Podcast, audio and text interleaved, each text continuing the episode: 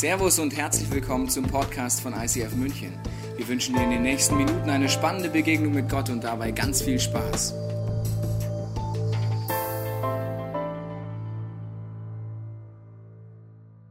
Herzlich willkommen zu unserem Weihnachtsgottesdienst. Ich habe mal eine Frage an Jung, an Alt, an Mittelalt, knusprig oder egal, wie man sich heute fühlt. Wer freut sich heute auf Geschenke? Gibt es jemand auf Geschenke freuen? Die ersten Reihen auf jeden Fall, weil hinten auch kriegt jemand. Glaubt jemand, dass er mehr als ein Geschenk bekommt heute? Wow, you are blessed. Mehr als ein Geschenk. Also da vorne gibt es Erwartungshaltung, liebe Eltern, mehr als ein Geschenk. Viel Spaß. Nachher, also es geht um Geschenke. Liebe Kinder, wir haben gleich am Anfang für euch auch schon ein Geschenk. Ich kann nicht für euch entscheiden, wann die Eltern euch die Geschenke geben, aber der Pastor entscheidet einfach, ihr kriegt jetzt schon mal was. Kommt gleich was an euch vorbei, ein kleines Geschenk. Und ich weiß nicht, wie es äh, euch heute geht, wenn ihr an Weihnachten denkt. Ich habe mal ein Bild mitgebracht. Weihnachten hat man vielleicht eine äh, Vorstellung, die sieht vielleicht so aus. Jung und alt zusammen. Ich weiß nicht, ob es deine Vorstellung ist oder nicht. Oder ob gerade Weihnachten für dich ein Graus ist, weil es so nicht aussieht in deinem Leben. Aber von außen sieht man oft nicht, was Menschen wirklich bewegt. Zum Beispiel diese Frau in der Mitte kann es sein, dass sie vielleicht letzte Nacht schlecht geschlafen hat vor Weihnachten, weil sie weiß, dass Weihnachten sie an Verlust erinnert, an Menschen, die sie verloren hat oder an Konflikte oder Beziehungen, die nicht gerade gut darstellen. Und Weihnachten ist etwas, wo sie schlecht schläft vorher. Oder vielleicht dieser Mann hier hat vielleicht auch schlecht geschlafen letzte Nacht, weil er über die aktuellen Ereignisse nachdenkt in unserem Land, vielleicht auch das, was in Berlin passiert ist, oder andere Dinge, wo Terror oder andere Nachrichten mich unruhig machen und an Weihnachten vielleicht dies ja nicht so das Gefühl entstehen lassen wie sonst. Vielleicht sind auch alle Beteiligten besonders auf diese Geschenke hier unten fokussiert und sind deswegen gestresst, weil sie bis heute Mittag noch Geschenke besorgen mussten. Ich weiß nicht, was das bei dir ist, was es auslöst an Weihnachten. Aber wir wollen heute einsteigen in eine Weihnachtsgeschichte, die seit Jahrhunderten irgendwie erzählt wird und gerade in heutigen Tagen aktuell ist. Weil als in Berlin schreckliche Ereignisse passiert sind, hat die Berliner Morgenpost folgendes Titelbild rausgebracht. Hier steht, fürchtet euch nicht auf dem Titelseite nach den schrecklichen Ereignissen. Lukas Evangelium Kapitel 2, Vers 10. Das ist mitten aus der Weihnachtsgeschichte. Vielleicht ist es gut, gerade in der heutigen Zeit, egal ob jung und alt, die Weihnachtsgeschichte neu aufzuschlagen zu fragen, inwiefern finde ich dort in den heutigen Zeiten Ruhe, Frieden oder vielleicht auch Orientierung. Und ich steige ein in die Szene. Ich weiß nicht, ob ihr in den ersten Reihen oder weiter hinten die Geschichte kennt. Das ist das Setting, dass die Engel auf, die, auf ein Feld kommen, wo Hirten gerade ihre Schafe und ihre Lämmer hüten. Und das ist eine Geschichte, die oft vorgelesen wird an Weihnachten. Wir steigen mal ein und ich möchte dir einen Punkt zeigen, der vielleicht oft überlesen wird. Ich lese dir mal vor, was da passiert. Aber der Engel sagte zu den Hirten, fürchtet euch nicht. Das ist, was die Zeitung abgelichtet hat. Ich verkünde euch eine Botschaft, die das ganze Volk mit großer Freude erfüllt.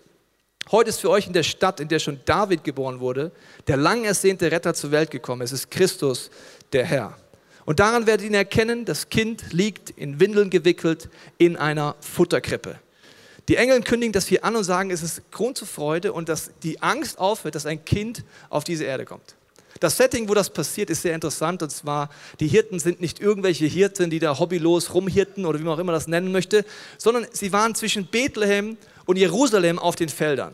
Ganz besondere Feldern, wo man im Talmud, das ist ein Kommentar zum ersten Teil der Bibel, einem jüdischen Kommentar zu einer jüdischen Buch der Bibel. Dort heißt es, dass äh, der Migdal Eder, das ist der Herdenturm, ein Ort ist, wo die Schafe gehütet wurden für den Opferkult im Tempel. Die Hirten wissen, dass ihre Schafe dafür da sind, dass Menschen diese Opfertiere nehmen, um ihre Beziehung mit Gott wiederherzustellen. Es sind nicht irgendwelche Schafhirten, sondern es sind genau die, die für das Pessachfest besonders es vorbereiten. Und zu diesen Hirten kommen die Engel und sagen, fürchtet euch nicht. Sie erzählen diese Botschaft drum und warum ist jeder im jüdischen Kontext total überwältigt, weil sie wissen, dass der Prophet Micha vorher Folgendes vorhergesagt hat. Und zwar sagt er, und du Herdentum, das ist diese Gegend, von der ich gerade erzählt habe, du Hügel der Tochter Zion, zu dir wird gelangen und zu dir wird kommen die frühere Herrschaft, das Königtum der Tochter Jerusalem oder der Retter der Welt. An Weihnachten feiern wir, dass Gott Mensch wird. Aber dieses Setting, dass diese Engel, sie kommen zum Beispiel zu Maria und sie hört das und sie denkt sich nur, ich verstehe Bahnhof. Das heißt, sie behält es im Herzen, sie weiß, es gibt irgendwelche Prophetien, aber sie kriegt im Kopf nicht zusammen, wie dieses Baby die Antwort auf ihre Fragen sein kann. Und oft ist in unserem Leben ja auch so, dass wir denken, naja, diese Weihnachtsgeschichte ist gefühlt weit weg. Mein Leben ist eher so, dass meine Beziehungen in Sackgassen sind, dass ich nicht weiter weiß. Wir wollen uns eine Szene anschauen von einer Familie, die auch in ihrem Leben ins Sackgassen gekommen ist?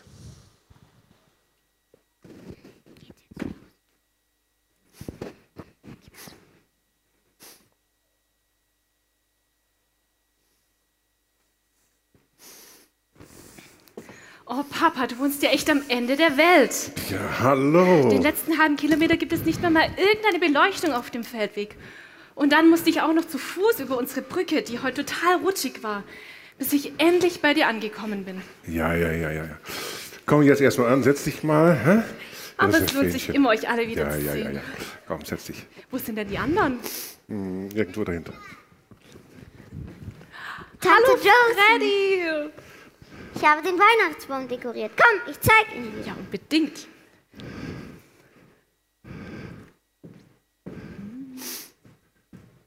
Josephine, herzlich willkommen.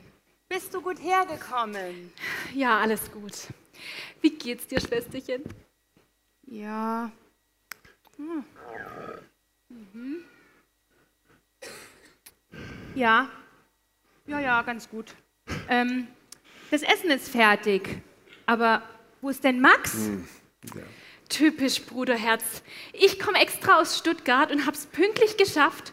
Und er wohnt nur auf der anderen Flussseite und ist zu spät. Das gibt's ja nicht. Ja, Onkel Max, Mama, wann kommt der? Ja, das würde ich auch gern wissen, wann der kommt. Ich habe aber Hunger. Wir müssen erst auf Onkel Max warten. Na gut. Komm, wir spielen so lange was. Ja, erzähl mir eine Geschichte. Dann komm mal her. Ich gehe auf Opas Schoß. Welche Geschichte möchtest du denn hören?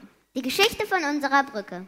Oh, zum hundertsten Mal? Ja, Na gut.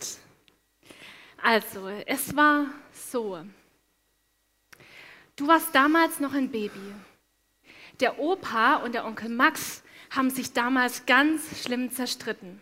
warum Opa? Ja, Weil so. die beiden damals einfach Dickköpfe waren. Eigentlich hat der Streit nur mit einer Kleinigkeit angefangen. Früher hat die Oma immer in solchen Situationen geschlichtet, aber die war leider nicht mehr da. Wo war die Oma? Die Oma war da schon im Himmel. Der Schade. Opa hat den Onkel Max gebeten, das Holz hinter dem Haus zu hacken für den Kamin. Und das hat er nicht gemacht. Der Opa ist richtig wütend geworden und er hat gesagt, Warum ist das Holz noch nicht fertig gehackt? Ach, ich hab's noch nicht geschafft. Du bist einfach immer zu langsam. Selber langsam. Wer kommt immer zu spät zu meinen Fußballspielen? Du doch. Ich brauch das Holz aber jetzt. Hack's gefälligst. Du hackst auf mir rum. Seit Mama tot ist, kann ich dir gar nichts mehr recht machen. Äh, Mir langt's. Ich zieh aus. Kinder, Kinder, soll ich ausziehen? Stimmt's, Opa? Der Onkel Max ist dann tatsächlich ausgezogen. Ja, leider, ja, ja. Ja, der hat das tatsächlich wahr gemacht. Er hat ein Haus gekauft auf der anderen Seite vom Fluss und ist da einfach eingezogen. Und die beiden haben dann immer weniger miteinander gesprochen. Einmal hat der Opa dem Max über den Fluss gewunken. Nein, du hast ihn doch geschimpft. Die haben sich eben die ganze Zeit missverstanden. Und dann haben sie irgendwann gar nicht mehr miteinander geredet und sich auch nicht mehr besucht. Nicht mal mehr an Geburtstagen. Genau. Und wie ging es weiter? Eines Tages kam ein Zimmermann vorbei. Wo kam der her?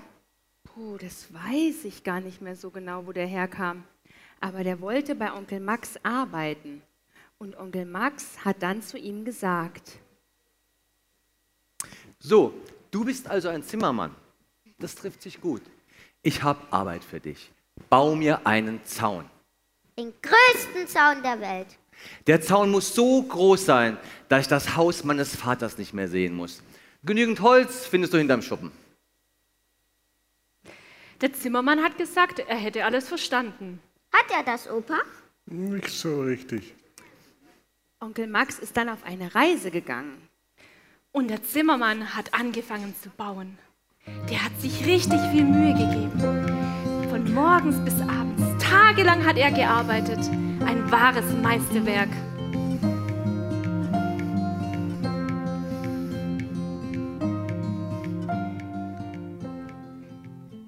Dann ist Onkel Max von seiner Reise zurückgekommen. Boah, das war ein Urlaub. Ha, klasse, klasse. So, ah, die ganzen Kinder da vorne. Euch geht's gut? Ist die Lollis bei euch? Uh, ich erschrecke euch wohl. Na, okay. So, jetzt ist hier. Moment mal, jetzt stimmt doch hier was nicht. Ähm, was ist denn hier los? Wo ist denn mein Zaun? Ähm, Kinder, habt ihr meinen Zaun gesehen? Nee? Hm, ich auch nicht. Beziehungsweise, Moment mal. Das ist doch mein Holz. Das ist mein Holz. Der, der, das gibt's doch gar nicht. Der Zimmer hat eine Brücke gebaut. Ich wollte doch einen Zaun. Ich wollte einen Zaun. Das gibt's doch gar nicht.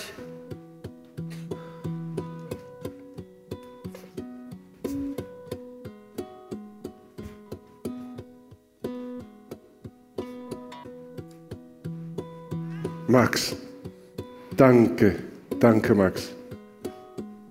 Du hast eine Brücke gebaut, wo wir uns doch so zerstritten haben. Danke dir.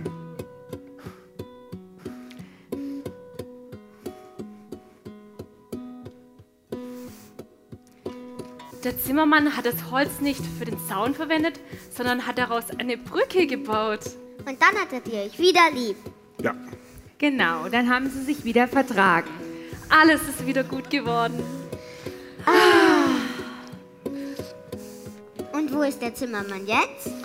ja, der musste weiter, der musste noch ganz viele andere Brücken bauen. Onkel Max! Hallo, hallo, hallo. Hier ist dein Lieblingsonkel. Mich! Oh, meine Güte. Moment, kriegst erst noch eine Mütze. So, irgendwie. Hast Sehr. du auch Geschenke dabei? Folgt, folgt. Bitteschön, für dich. Hi Max, Hallo. schön dich zu sehen. Lieblingsonkel, das ist ja wohl keine Kunst. Du bist ja schließlich sein einziger. Jetzt komm endlich so. Hallo. Schön, dass wir jetzt alle zusammen sind. Echt gut. Jetzt können wir endlich essen. Ja, Ja, ja. lasst uns essen gehen.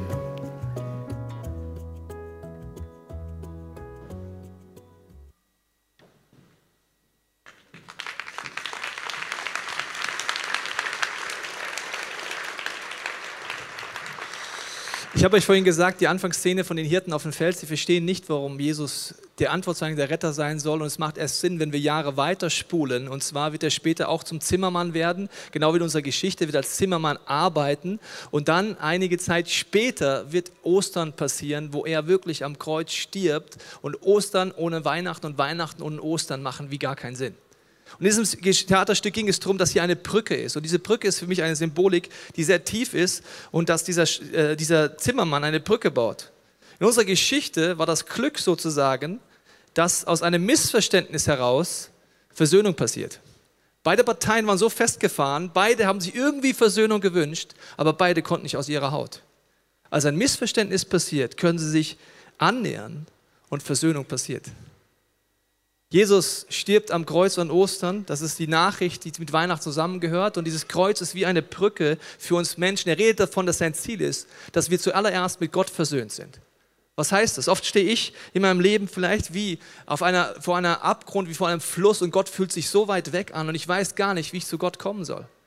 Er fühlt sich weit weg an, ich verstehe ihn nicht und Jesus sagt, dafür ist er am Kreuz gestorben, dass er wie eine Gottesbeziehung ermöglicht, dass ich durch das, was er am Kreuz getan hat, über diese Brücke innerlich wie gehen kann, sagen, Jesus, ich wünsche mir, diesem Vater im Himmel zu kommen.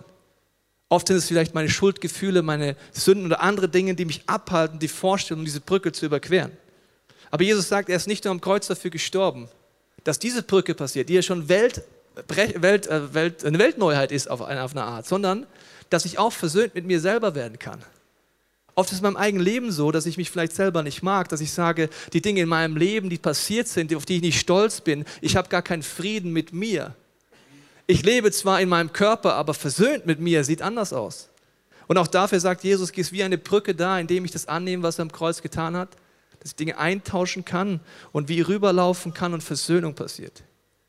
Und natürlich auch Versöhnung mit anderen Menschen.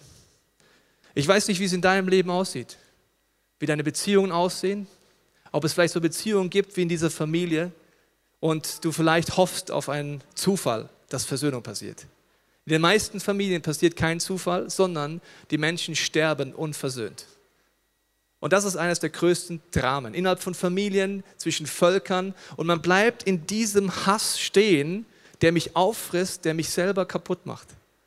Diese Bitterkeit zerfrisst in erster Linie mich. Und gerade in der heutigen Zeit, wo wir viele Nachrichten hören und der Terror uns näher kommt, Ausländerfeindlichkeit wieder zunimmt oder Ängste dazukommen, ist die Frage, was hilft mir denn, meinen Ängsten zu begegnen und die Dinge, die mich unfrei machen. Und Jesus redet dafür, davon, dass er ein Friedensfürst ist. Dass wenn wir ihn in unser Herzen einladen, er uns Kraft gibt, den ersten Schritt zu gehen. Weil oft haben wir nicht die Kraft, den ersten Schritt zu gehen. Wir denken ja, du musst den ersten Schritt gehen, nicht ich. Ich bin ja derjenige, der keine Schuld hat. Aber wenn wir ehrlich werden in einer ruhigen Minute, wissen wir, es gibt immer zwei Beteiligte. Und Jesus sagt, er ist wie ein Licht in der Dunkelheit, in der Dunkelheit meiner Seele, in dem Moment, wo ich mich getrennt fühle von Gott, von Menschen oder von mir, dass er sagt, er gibt mir die Kraft, wenn ich ihn einlade in mein Herzen, Versöhnungsschritte zu gehen. Ich kann wie ein Brückenbauer werden. Und in der heutigen Zeit ist das wichtiger denn je in unserer eigenen Familie, in unseren Ehen, Freundschaften mit unseren Kindern, aber auch zwischen Völkern. Und ich, mein Wunsch ist für jeden von uns, dass wir vielleicht zum ersten Mal oder wieder neu dieser Botschaft die Möglichkeit geben, unserem Herz Widerhalt zu finden. Was heißt das, dass Jesus ein Kind wird, dass Gott Mensch wird und dass er sagt, ich mache einen Weg frei, ich mache eine Brücke frei, indem ich alles Zerstörerische in unserem Leben, unserem auf mich nehme am Kreuz, damit Menschen Versöhnung erleben können mit Gott, mit sich und mit ihren Mitmenschen. Ich denke, an Weihnachten haben wir ganz besonders eine Sehnsucht, ich nenne es immer nach dem Kitsch unseres Lebens. Wir wünschen uns, es gebe kein Leid. Wir wünschten uns, alles wäre schön. Wir wünschten uns, alle Menschen hätten sich lieb. Aber wir wissen ganz tief drin, dass es nicht so ist. Was mich beruhigt ist, dass in Jesaja 16 aufgezählt wird, dass Gott von dieser Sehnsucht weiß und dass eines Tages es passieren wird. Es ist beschrieben eine Situation des universellen Friedens in der Ewigkeit bei Gott. Und da heißt es, dass ein Löwe bei einem Lamm weiden wird. Und das ist unmöglich. Die beiden werden zu Lebzeiten, solange es diese Erde gibt, keine Freunde werden. Es gibt manche Kitsch-Videos, da denkst du, wie sind die entstanden? Löwe und Lamm, aber der Weg ist, der Löwe frisst das Lamm. Und dieses Bild soll uns helfen, dass Gott die Sehnsucht in unserem Herzen kennt. Er weiß, wir wünschen uns diesen Frieden. Eines Tages, wenn wir versöhnt mit Gott sterben, werden wir es in der Ewigkeit erleben. Bis dahin kann ich aber jetzt schon in meinem Herzen Frieden finden. Bis jetzt kann ich mit Gottes Kraft der Erste sein, der einen Versöhnungsschritt braucht und Brücken baut. In meiner Familie, in meiner Ehe, bei meinen Freunden und in meiner Nation. Ich weiß nicht, wo du heute Abend stehst und was an Weihnachten deine größte Herausforderung ist. Aber ich möchte uns einladen, gleich in deinem Herzen die Möglichkeit zu geben, dass Gott dir neu zeigt, wo vielleicht Versöhnung dran ist und wo er dir helfen will, diese Versöhnung auch zu erleben. Im Endeffekt auf dieser Brücke Dramatik pur. Beide sind danach dankbar für die Versöhnung. Beide haben es vorher auf eine Art gehasst. Aber keiner hatte die Kraft, den ersten Schritt zu gehen. Jesus ist dafür im Kreuz gestorben, uns die Kraft zu geben, erste Schritte zu gehen. Wir werden gleich ein gesungenes Gebet hören. Die Kinder werden in dieser Zeit, wenn sie möchten, nachher zu der Brücke kommen können, wenn das Lied losgeht. Dort kann man symbolisch auf der einen Seite könnt ihr euch eine Lampe abholen. Die erinnert uns daran, wie in diesem Theaterstück dass diese Brücke, die Gott uns anbietet, nicht immer auf den ersten Blick zu sehen ist. Und manchmal in der Dunkelheit unseres Alltags wir manchmal so eine Lampe brauchen. Jesus sagt, er ist dieses Licht, er zeigt uns den Weg zur Versöhnung mit Gott, Versöhnung mit Mitmenschen, Versöhnung mit uns selber.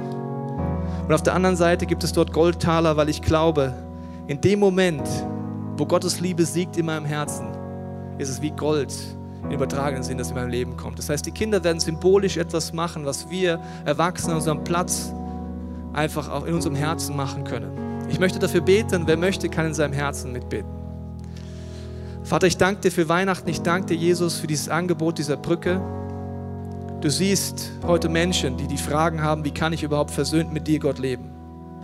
Jesus, ich danke dir, dass du in diesem Kontext auf die Erde gekommen bist, in einem Kontext, wo du seit Jahrhunderten angekündigt wirst. Wir danken dir für diesen ersten Teil der Bibel, für die Erklärung, die uns gibst. Und ich bete, dass du, Jesus, heute unser Herzen neu anrührst. Ich bete auch, dass du uns zeigst, wo wir vielleicht in Beziehung oder zu uns selber deine Vergebungskraft neu anwenden können, sie annehmen können und mit deiner Kraft Brückenbauer werden können. Du hast mal gesagt, Menschen, die mit dir unterwegs sind, sollen diese Brückenbauer und Botschafter deines Friedens sein. Ich bitte dich, verändere unser Herz. Du siehst auch die Angst in den heutigen Tagen vor Terror, die Angst vor dem Fremden. Und ich bete, dass nicht Angst unser Ratgeber wird, sondern deine Liebe und deine Klarheit. Amen.